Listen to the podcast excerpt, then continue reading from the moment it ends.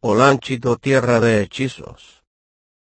Por Mario Berríos, el sábado a buena hora, cuando se dice que ya cayó, el sol hubiera deseado agarrar camino con varios paisanos hacia nuestro querido Olanchito.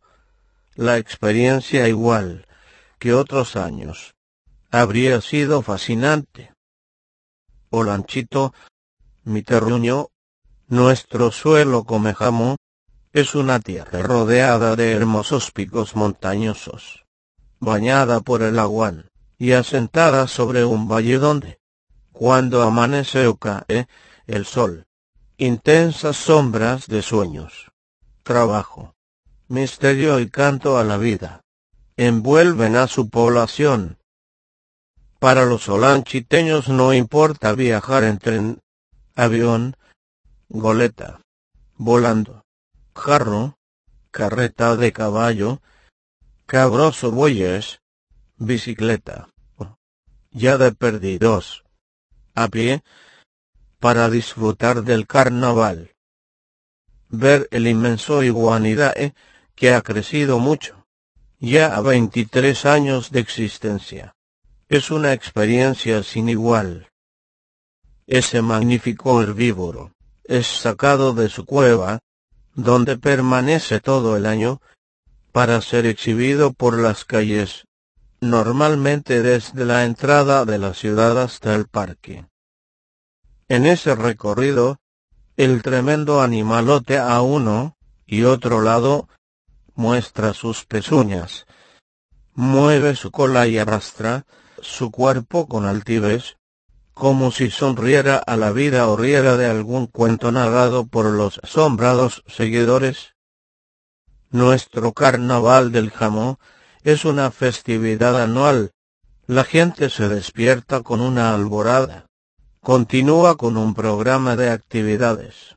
Come iguanas, huevos, en una variedad de platos exquisitos, que nuestras expertas en cocina se han ingeniado a lo largo de la edad del jamón, lo sirven rostizado, en consomé, para recuperar fuerzas, especialmente los recién casados, deportistas, ancianos o anémicos, en casamiento, con arroz y frijoles hechos con leche de coco, plátano verde, o maduro y yuca cocida o frita, sin faltar los huevos, su carne, de sabor parecido al pollo, es suave y deliciosa. Degustar un huevo es un arte. Cubierto por una membrana, el consumidor debe romperla con los dientes, hacer una pequeña abertura, y chupar el contenido con delicadeza, sin llegar a chupar los dientes, únicamente succionando suave, hasta obtener el contenido del huevo. Se cree que una cuota de tres bolas en esta época, cuando los jamos están en su punto por el alimento, clima y sol, proporciona vitalidad para tres años. Durante el desfile, normalmente por la tarde, con el enorme jamo al frente, encabezando la parada, el público que viaja desde el interior del país, el extranjero, y la misma población.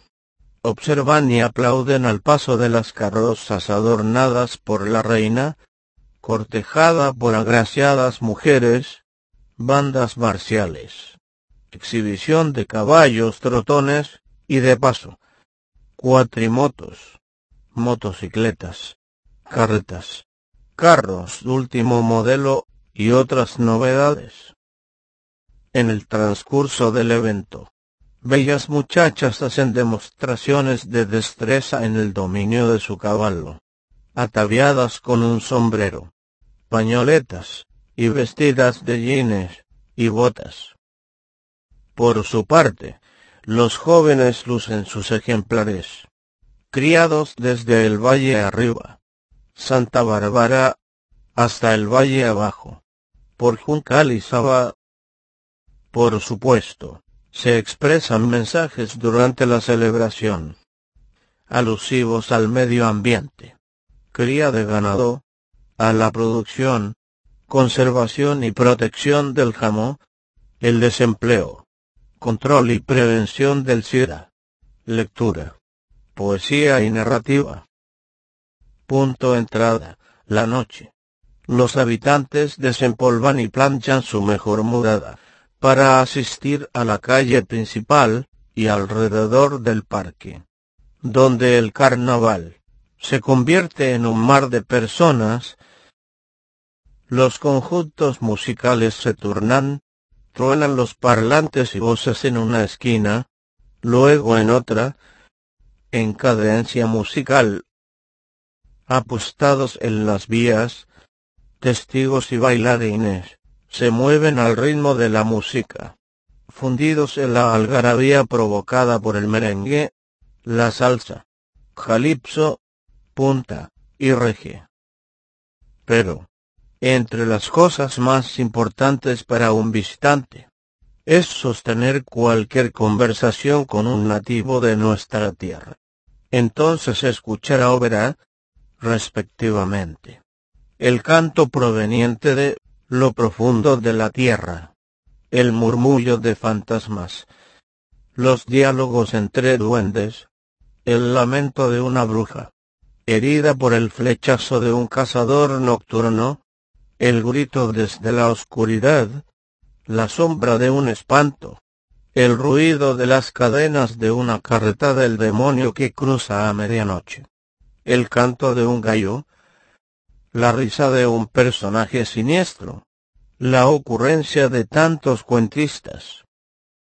Por ejemplo, oirá sobre la historia de las almas, dentro de la iglesia, los perros endiablados del pactado Sixto Quesada, los acuerdos de mi abuelo con fuerzas del más allá, de los brujos que, convertidos en personas, vuelan desde las montañas para acompañarnos en la feria, o las hechiceras convertidas en chancho o perro.